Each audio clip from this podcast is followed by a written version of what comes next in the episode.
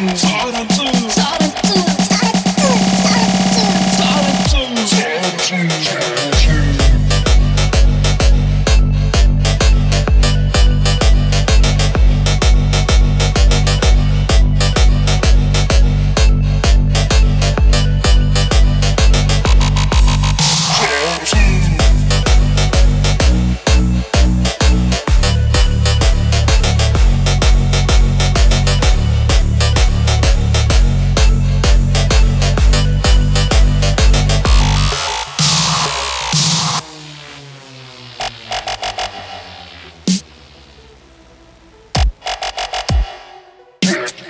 Get it,